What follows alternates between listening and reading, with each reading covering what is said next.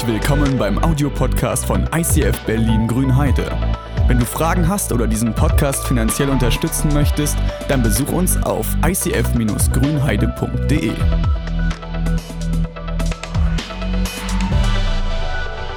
Ja, ja, ja, ja, ja. Schönen guten Morgen. Also ich weiß ja nicht, wer von euch schon eine Bewerbungssituation hinter sich hat, Bewerbungsgespräche geführt hat, die vielleicht ein bisschen entspannter waren als dieses. Aber äh, viele von euch und spätestens ihr in der Schule äh, lernt es, solche Bewerbungsmappen zu führen oder auszufüllen. Was gehört in so eine Bewerbungsmappe rein? Jetzt brauche ich mal ein paar Infos hier von euch. Lebenslauf. Anschreiben. Foto, Zeugnisse. Qualifizierung, genau. In, in, so, in, so, eine Mappe gehört unheimlich viel rein. Das muss ja heutzutage das Beste überhaupt sein. Also so eine einfache blaue Mappe ist ja viel zu wenig. Also wahrscheinlich kriegt man manche Jobs damit, aber nicht alle. Bei manchen musst du kreativ auffallen. Du musst die vielleicht dreieckig schneiden, damit die Leute merken, okay, die fällt mir irgendwie auf. Das ist die Person, die diesen ganz besonderen Bogen da drin hat. Du musst ein Portfolio haben. Ja, du musst, also Dinge, die du schon gemacht hast, sollst am besten vorlegen. Wenn du Schneider werden willst, am besten schon mal drei, vier Modelle davor reinpacken oder so, was du gemacht hast. Du musst kreativ sein, um die Aufmerksamkeit der Leute zu bekommen. Idealerweise ist dein Lebenslauf auch geradlinig. Manche Lebensläufe sind es eigentlich nicht, aber das kann man ja kreativ umschreiben. Also manche haben nicht sozusagen Kindergarten, Schule, Ausbildung, Studium, Arbeit, sondern da ist mal eine kreative Pause dazwischen Selbstfindungsphase durch Brandenburg tigern oder Welt, Welt entdecken und so. Also das kann man ja alles beschreiben. Es könnte auch einfach eine Netflix-Zeit gewesen sein, die anderthalb Jahre gedauert hat. Aber es ist wichtig, dass du diese Zeit, dass du deine Bewerbungspapiere, dass die up-to-date sind, dass sie gut ankommen, dass sie aufpoliert sind, dass du nicht darüber schreibst, ja, ich bin eigentlich unpünktlich, ich tratsche, Nee, das ist äh, zeitkreativ, könnte man ja auch sagen oder so. Ne? Also es ist eigentlich gut, wenn du Dinge hast, die, die gut aussehen. Ich habe mal in meiner alten Arbeit, habe ich manchmal Bewerbungen bekommen von Leuten, die eigentlich nur eine Bewerbung abschicken wollten. Die wollten quasi nur dieses Schreiben fürs Amt haben, sie haben sich wieder mal beworben, kriegen dafür ihre 6,50 und dann ist es wieder gut. Manchmal war, waren die wirklich schlimm. Also du hast gesehen, wie die Motivation der Leute ist. Da war dann irgendwie, Eselsohren waren drin. Ich habe einen Brief aufgemacht, der hat richtig nach Qualm gerochen. Du hast gemerkt, das ist aus dem Raucherhaushalt hoch drei. Ähm, also ich finde es nicht schlimm, wenn das jetzt nur mit Hand geschrieben ist, aber da war Zettel gerissen und, und Eselsohren drin. Also da war klar, der hat eigentlich keinen Bock. Habe ich mir eingeladen. Ist ja schön, ist ja Interesse und so. Am besten mal Probearbeiten und so. Na, ich wollte eigentlich nur das Schreiben haben, diesen Zettel da. Nee, nee, nee. Also in der Regel willst du deine Macken nicht dort zeigen, sondern du willst, dass eine Bewerbung gut ankommt. Dass eine Bewerbung auf Interesse stößt und ähm, dass dein Gegenüber sozusagen sagt, ah ja, interessant, will ich besser kennenlernen. Ich hatte mal eine Freundin und ähm, sollte mich bei ihr bewerben. Also bei ihrer besten Freundin sollte ich mich um die Freundin bewerben und sollte ein Bewerbungsschreiben fertig machen. Habe ich natürlich gemacht. Also habe die besten Seiten rausgeholt. Ich habe äh, das Gute natürlich, ich habe brilliert. Also es war wirklich super toll. Und es war gut. Und keiner würde sagen, ich hole erstmal meine schlechten Seiten raus, ich erzähle, was ich alles, wie, wie laut ich rülpsen kann oder was auch immer, das macht ja keiner. Ähm, unser heutiger Ghostwriter ist an der Stelle eine Besonderheit. Er macht das irgendwie nicht so, wie man es im Bewerbungstraining kennenlernt. Der Paulus, um den es heute geht, ist einer der krassesten Leute im Neuen Testament. Wir beschäftigen uns in dieser Serie mit den Autoren des Neuen Testamentes. Wir wollen die Lebensläufe kennenlernen. Wir wollen ein bisschen mitbekommen, wie tickt die Person, was hat die für einen Charakter, was für Ziele hat die, was ist das Lebensmotto gewesen, was, was hat das für uns zu tun und was kann ich damit rausnehmen. Und Paulus ist ein, einer der grandiosesten Gemeindegründer überhaupt. Also der hat so viele Kirchen gegründet, der hat die Kirche so geprägt und verändert und, und vorangebracht. Der hat unheimlich vielen Gemeinden Briefe geschrieben. Also so eine Mappe würde nicht ausreichen und viele von seinen Briefen sind in der Bibel äh, aufgenommen, weil man gemerkt hat, da steckt irgendwie eine Weisheit dahinter, die kann menschlich nicht sein. Da scheint es, dass Gott selbst durch ihn geschrieben hat. Und da ist Paulus einfach ein krasses Beispiel. Er war Missionar für sein ganzes Leben. Sein Lebensmotto ist gewesen, Leben ist für mich alles, nein, Leben ist für mich Christus. Sterben ist mein Gewinn. Also wenn ich lebe, dann soll man Jesus sehen, dann soll sich alles um Jesus drehen wenn ich sterbe, dann ist es mein Gewinn, weil dann bin ich bei Jesus. Und er stellt sich vielen Gemeinden vor. Er schreibt vielen Gemeinden, weil er hat Kontakte aufgebaut durch seine ganzen Reisen. Und er schreibt vielen Gemeinden und stellt sich vor, wer er denn ist. Manchen neuen Gemeinden, die nur von ihm gehört haben, sagen, okay, ich habe Fragen an dich, Herr Paulus. Und dann bringt er auch eine Art Bewerbungsschreiben mit. Dann fängt er auch an, sich vorzustellen, seine Referenzen, was hat er geleistet, ähm, darzustellen. Allerdings ist es bei ihm ein bisschen anders. Er beschreibt schonungslos seine Vergangenheit. Er, geht auf die Fehler ein. Er ist sehr ehrlich damit. Er rückt seine Fehltritte nicht weg, sondern rückt sie fast in die Mitte. Sein Versagen, sein, sein Fanatismus. Ich habe ein Schwert mitgebracht. Manche kennen Paulus als krassen Kämpfer für, ja, für, für die Juden, für, dafür, dass diese christliche Religion ausgerottet werden soll. Paulus spricht davon, dass er ein Kämpfer gegen die Christen war. Er hätte alles Mögliche sagen können. Also er hätte sagen können, ich bin durch und durch Jude. Also ich bin in einer Familie aufgewachsen, die wussten, wie man glaubt, wie man sich als gläubiger Mensch verhält. Die haben mir das von klein auf beigebracht und ich habe das hingekriegt. Ich bin aufgewachsen. Ich hatte äh, ganz schnell in der Kirche einen Anschluss gefunden, in unseren Synagogen. Ich war immer in den Gottesdiensten dabei, wenn aus der Bibel vorgelesen wurde. Ich habe gelernt, ich habe mitgearbeitet, ich habe eigentlich eine gute Karriere hingelegt. Ich hatte alle Chancen auf die beste Position in der Synagoge. Er hätte sagen können, dass er bei einem der besten und renommiertesten ähm, Rabbiner äh, gelernt hat, studiert hat. Er hätte sich darauf berufen können, dass er sein Studium früher abgeschlossen hat. Er war schon mit ungefähr 30 Jahren ein Schriftgelehrter. Das schafft man normalerweise nicht so schnell. Dein Studium vorzeitig beenden, das ist ja schon, also ist ja froh, wenn man es an der Regelstudienzeit schafft. Darauf hätte er sich berufen können. Er hätte sagen können, ich habe eine persönliche Begegnung mit Jesus gehabt. Er hat mich berufen, er hat mich, hat mir auf den Weg hat mich auf den Weg gebracht. Aber nein, seinen Lebenslauf beschreibt er anders.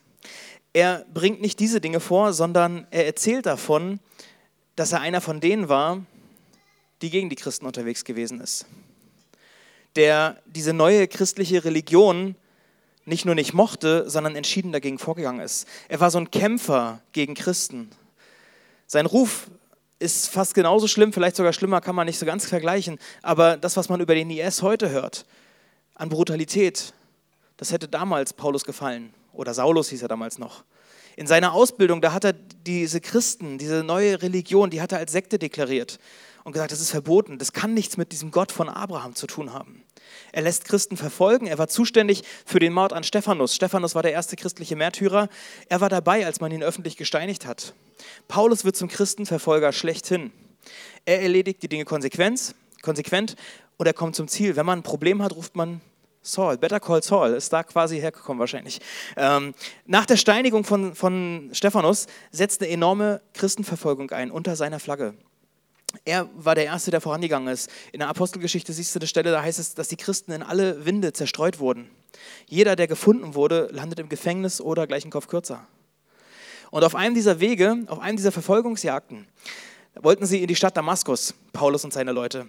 Und da passiert eine Sache, die sein Leben tatsächlich verändert. Manche kennen das, die haben diese Geschichte schon mal gehört, dass plötzlich so ein Licht auf seinem Weg erscheint. Dass plötzlich Paulus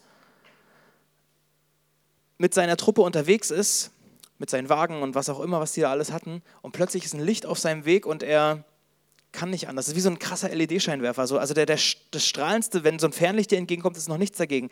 Es war so, dass es ihn wirklich so geblendet hat, dass er auf die Knie gegangen ist dass er sich auf den Boden geworfen hat, weil er konnte dem nicht standhalten. Und plötzlich hört er und seine, seine Leute um ihn herum, die hören plötzlich eine Stimme. Saul, Saul, warum verfolgst du mich?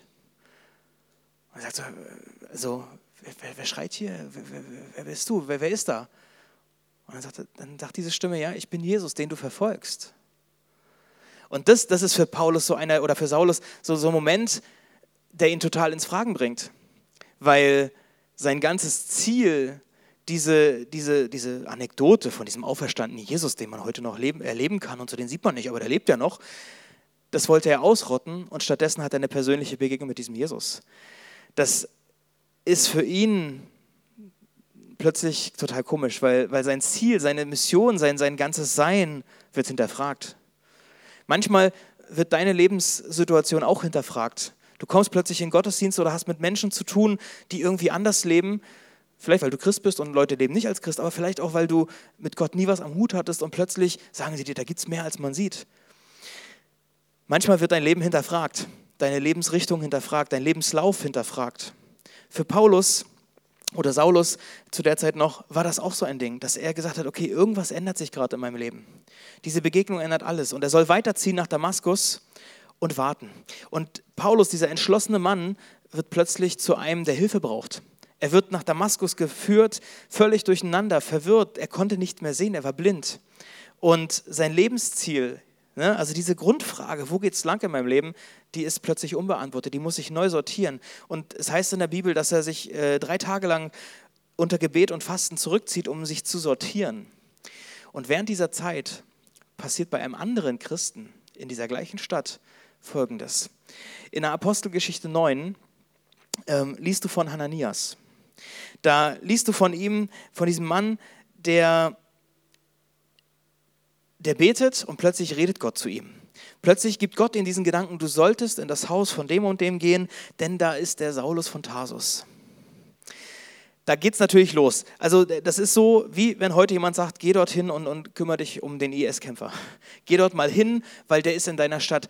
Hananias, der fängt an, der wird nervös. Der sagt sich, hey, hä, das Gott, also hast du das jetzt wirklich gesagt? Hast du das wirklich gemeint? Ich soll da hingehen? Hast du nicht von Saul? Ich, ich kenne doch Saulus, von dem hört man Sachen, der ist gefährlich, der ist brutal. Wenn ich da hingehe, dann bin ich einen Kopf kürzer, das mache ich nicht. Und dann sagt Gott zu dem äh, Hananias, nee, nee, nee, nee, nee der, der ist, ja, der ist da, aber geh ruhig hin, das ist okay. Der betet, ich habe ihn kennengelernt. Und du sollst ihm sagen, dass ich was Großes mit ihm vorhabe. Du sollst ihm sagen, was er alles erleben wird, dass er auch leiden wird, äh, aber dass er viel bewegen wird. Und Hananias macht das und er bringt diesen Mut auf, aber das ist, äh, ist schon echt ein krasser Mut. Also man sieht, liest auch von den anderen Jüngern, die später dann darüber hören, dass dieser Saulus jetzt plötzlich einer von ihnen sein soll, ein Christ sein soll. Das ist äh, für die unglaublich. Könnte ja auch eine Taktik sein Sagen, okay, naja, dann mische ich mich mal unter das Volk, ne, renne in die Organisation von innen aufmischen. Ähm, hätte ja auch sein können, dass das eine Taktik ist, um die Christen noch mehr im, im Herzen und im Kern zu treffen.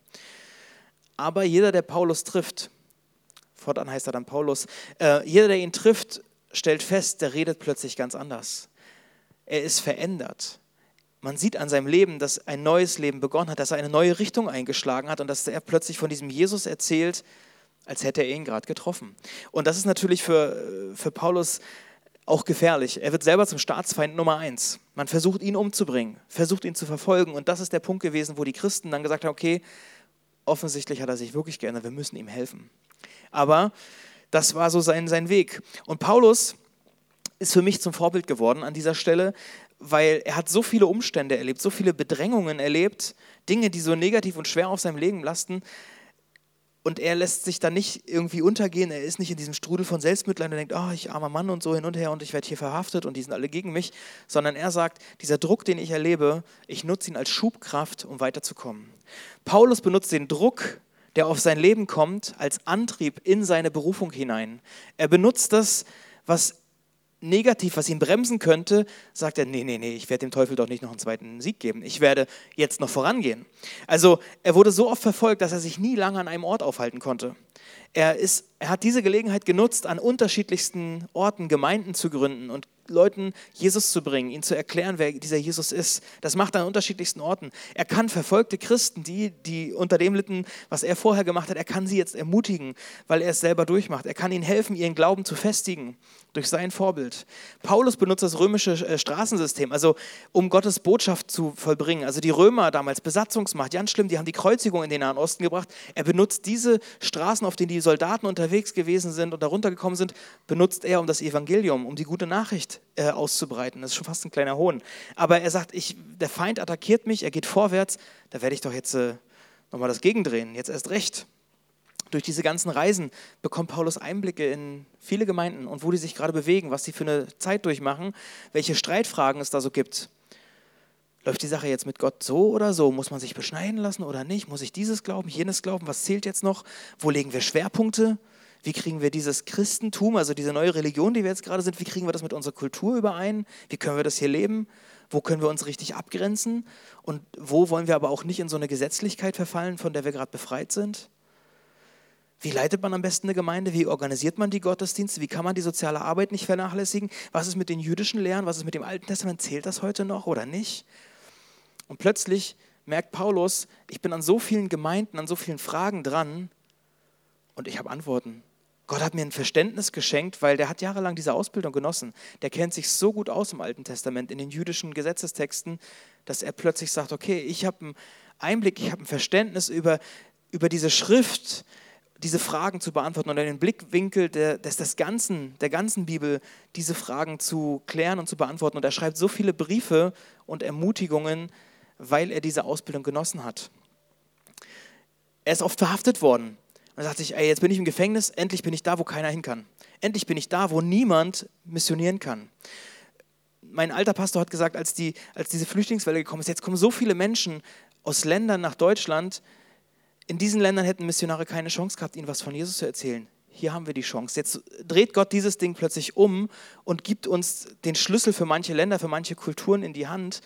So ähnlich war Paulus. Er hat diesen Druck, er hat diese herausfordernde Situation nicht genommen, um sich klein zu reden, zu sagen, wie schlimm ist das alles, sondern jetzt erst recht. Jetzt nutze ich das als Druck, um in meine Berufung hineinzuleben, hineinzufinden. Und in seinen Briefen, in den Texten, die du über ihn findest in der Bibel, gibt es ein zentrales Thema. Und das ist tatsächlich ein bisschen revolutionär. Das findest du im Alten Testament nicht so doll. Also es ist schon da, aber nicht so stark. Dieses Thema Rettung aus Glauben.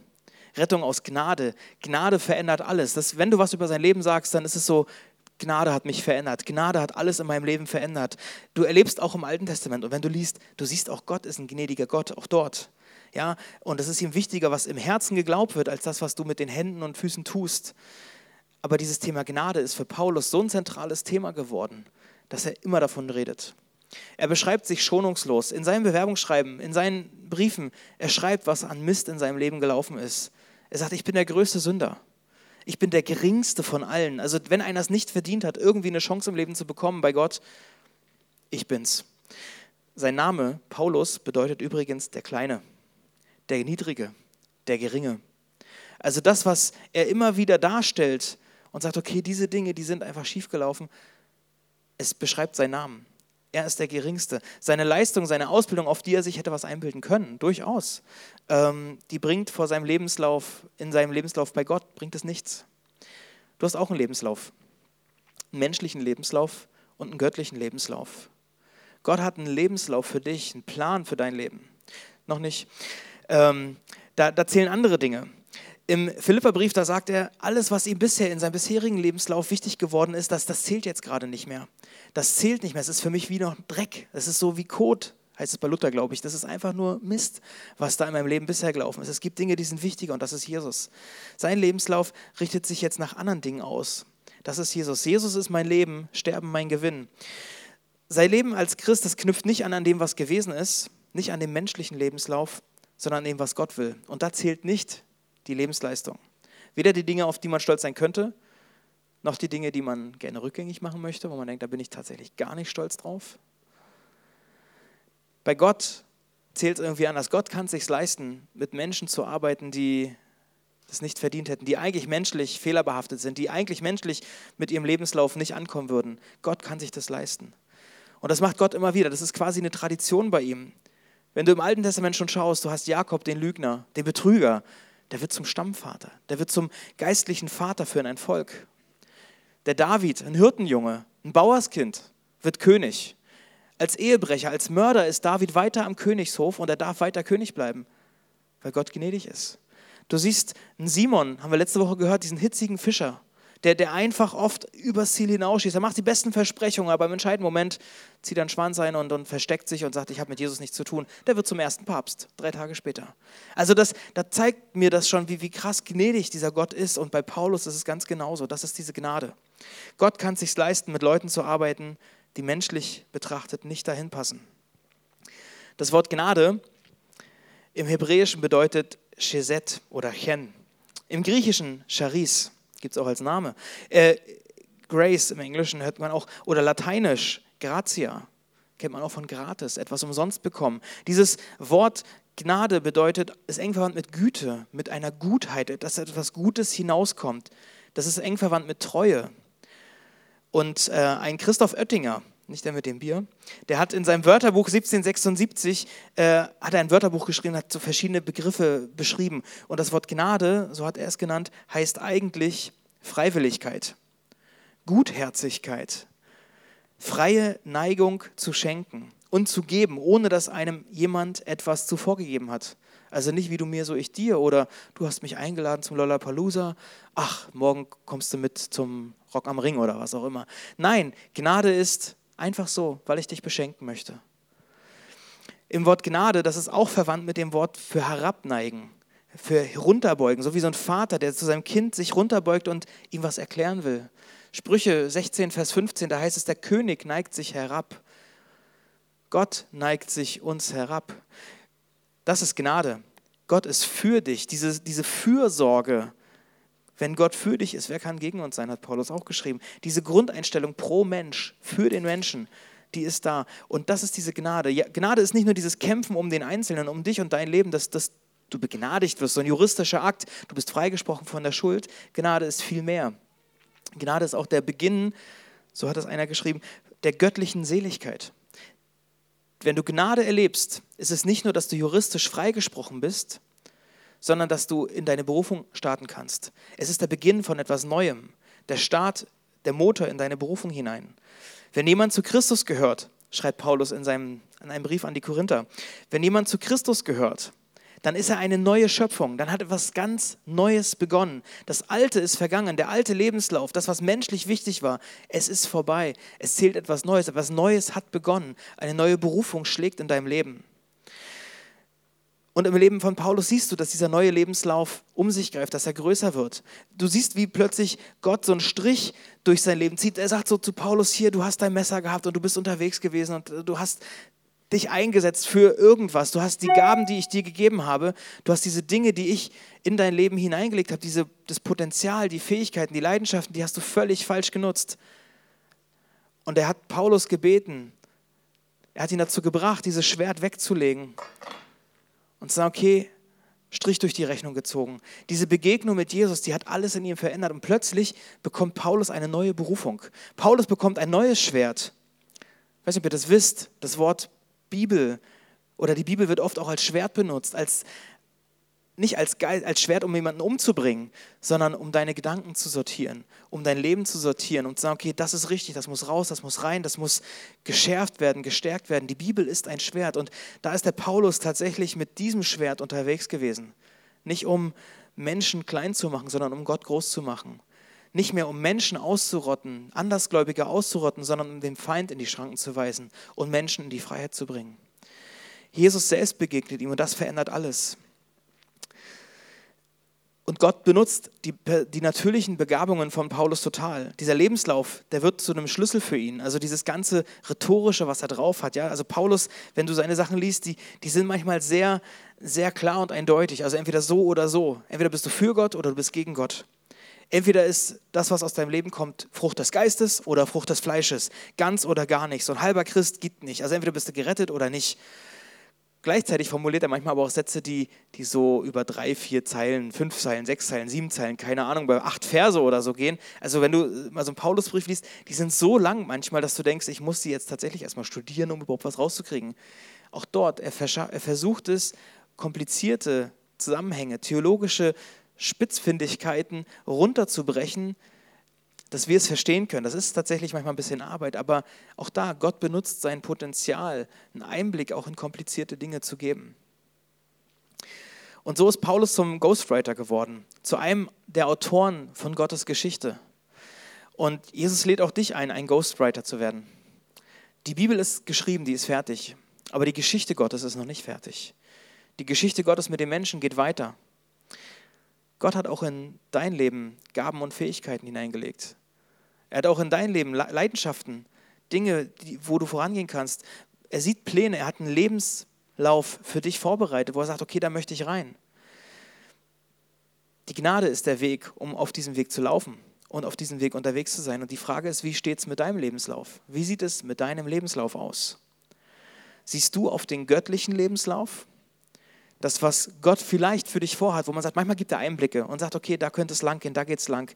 Oder siehst du auf dem menschlichen Lebenslauf, der, der oft so lückenhaft ist oder Ehrenrunden hat oder wo man denkt, okay, ich muss mich über alles Mögliche definieren, der hängt uns oft viel mehr vor. Also weil alle will wissen, jeder will wissen, was machst du, was tust du, wo kommst du her, was für eine Ausbildung hast du. Äh, oder wenn wir auf Instagram kommen, ja, also wie ist es denn da und was, wer die schönsten Bilder und hast du einen Freund, mit dem man sich auch sehen lassen kann. Also wo willst du als nächstes in Urlaub hin? Du musst es ja schön machen und posten. Die Leute sollen dich ja mögen. Dein Lebenslauf ist wichtig, deine Story, die muss einfach gut gefüllt sein. Und manchmal stellst du fest, die Dinge, die eigentlich in deinem Leben los sind, die sehen anders aus. Dein Lebenslauf, den du hier hast, wenn du den liest, ja, Schule verkackt, Klasse übersprungen, äh, nicht übersprungen, sondern wiederholt. Ja, ich, ich, ich hangel mich von Beziehung zu Beziehung und irgendwie klappt es nicht. Ich habe mein Geld verspielt, ich habe meine Ehe kaputt gemacht. Meine Kinder, die entwickeln sich gar nicht, alle unterhalten sich, wird das Kind jetzt hier schon mit einem Jahr oder zwei Jahren sprechen und hat das seinen Abschluss mit sieben oder nicht? Wo so ein Leistungsdruck entsteht und du denkst dir, bei meinem Kind, ja, das spielt halt noch, na und, lass es doch spielen. Aber da ist plötzlich so ein Lebenslauf für dich wie so, wie so negativ. Wie, dass du denkst, ah, ja, ich, ja, hier habe ich mich bekehrt, ja, hier habe ich Jesus kennengelernt, ja, aber mit Bibel lesen, ich krieg's einfach nicht hin, ich habe keinen Bock. Und, und, und, und beten und oh, das ist anstrengend, irgendwie kriege ich da keinen Draht dazu. Ey, Süchte, die immer wieder in meinem Leben hochkommen, das ist wie eine Anklage. Wenn ich mir meinen Lebenslauf angucke, dann ist das wie eine Anklage. Dann ist das wie so ein Ding, was mich eher runterpacken soll, wo, wo Gott eigentlich sagen muss, ey, verkackt. Und da ist Paulus für mich einer, der mich erinnert, worum es wirklich geht. Paulus sagt, schau auf mich, ich bin der Geringste, ich bin der Kleinste. Ich bin sogar noch schlimmer dran. Also wenn du mit deinem Pornokonsum ein Problem hast, hey, ich habe Menschen umgebracht, ich habe Christen umgebracht, voller Überzeugung. Und wenn Gott mir vergeben kann, wenn er Gnade für mich hat, dann wird das bei dir auch schaffen. Und er schreibt an die Kolosser einen, einen Vers, der ist gewaltig. Gott hat den Schuldbrief getilgt. Er hat deinen Lebenslauf, der vielleicht dich immer wieder anklagt, deine Erlebnisse der letzten Woche, dein Tagebuch, deine Story, was auch immer du dir vor Augen hast. Er hat das Ding genommen und er hat es mit er hat es genommen, er hat es aufgehoben und ans Kreuz geheftet. Gott zerreißt diesen Scheiß und sagt, dein Lebenslauf, der menschlich interessant und ja, vielleicht auch was für sich hat, das zählt von, mich, von mir, zählt der gar nichts. Der ist am Kreuz. Ich habe einen neuen Lebenslauf für dich. Und in diesen Lebenslauf möchte ich dich einladen. Diesen Lebenslauf, diesen Startpunkt mit der Gnade. Man hat so oft über Gnade was gehört. Ich weiß nicht, wenn du Christ bist, dann hast du das bestimmt schon fünfmal gemacht. Aber dieser Punkt von einem Start bei Gott, diese Gnade zu bekommen, zu erleben, mir sind diese Dinge vergeben, die ich getan habe. Ich bin frei davon. Das brauchen wir immer wieder. Und dennoch möchte ich dabei nicht stehen bleiben, weil ich habe gelernt, das war für mich der neue Punkt in dieser Woche. Bei Paulus geht es nicht darum, in diesem Zustand von Begnadigung zu bleiben, von juristisch freigesprochen, mir sind die Sünden vergeben, sondern das ist der Startpunkt in die Berufung. Das ist der Motor in die Berufung wenn ich mein Leben leben will, wenn ich den Lebenslauf Gottes für mein Leben entdecken will, dann muss ich durch Gnade mich antreiben lassen. Dann will ich nicht stehen bleiben bei den Situationen, die Mist sind, sondern dann will ich das umkehren und sagen, das ist der Motor, das ist der Schub, die Schubkraft, die ich brauche, um vorwärts zu gehen. Und deshalb möchte ich dich einladen, während des nächsten Liedes, während der, während der Dinge, während der Zeit nachzudenken, zu überlegen, hey, wie sieht es gerade bei mir aus? Gott vielleicht zu bitten, konkret zu bitten, richte meinen Blick nochmal auf dich mein Fokus auf dich, auf das, was du von mir denkst. Nicht das, was ich von mir denke, was Menschen von mir denken, sondern Gott, was denkst du von mir? Wofür bin ich eigentlich hier in dieser Welt?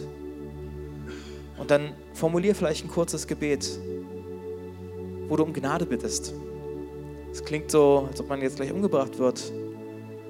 Vielleicht fühlt sich das manchmal so an, der Druck, die Last, die so auf einem lastet. Und Gott ist da und sagt, hey, ich will dir diese Last nehmen. Ich will dich freisprechen und ich will mit dir durchstarten.